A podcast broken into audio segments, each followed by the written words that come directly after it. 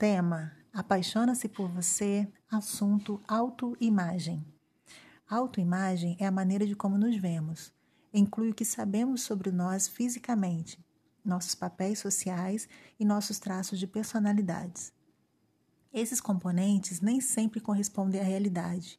A gente vive distorcendo um pouco as coisas. Algumas pessoas tendem a percepção distorcida, um pouco para mais, um pouco para menos. Essa percepção inflada aí dos nossos pensamentos podem ser tanto positivas quanto negativas.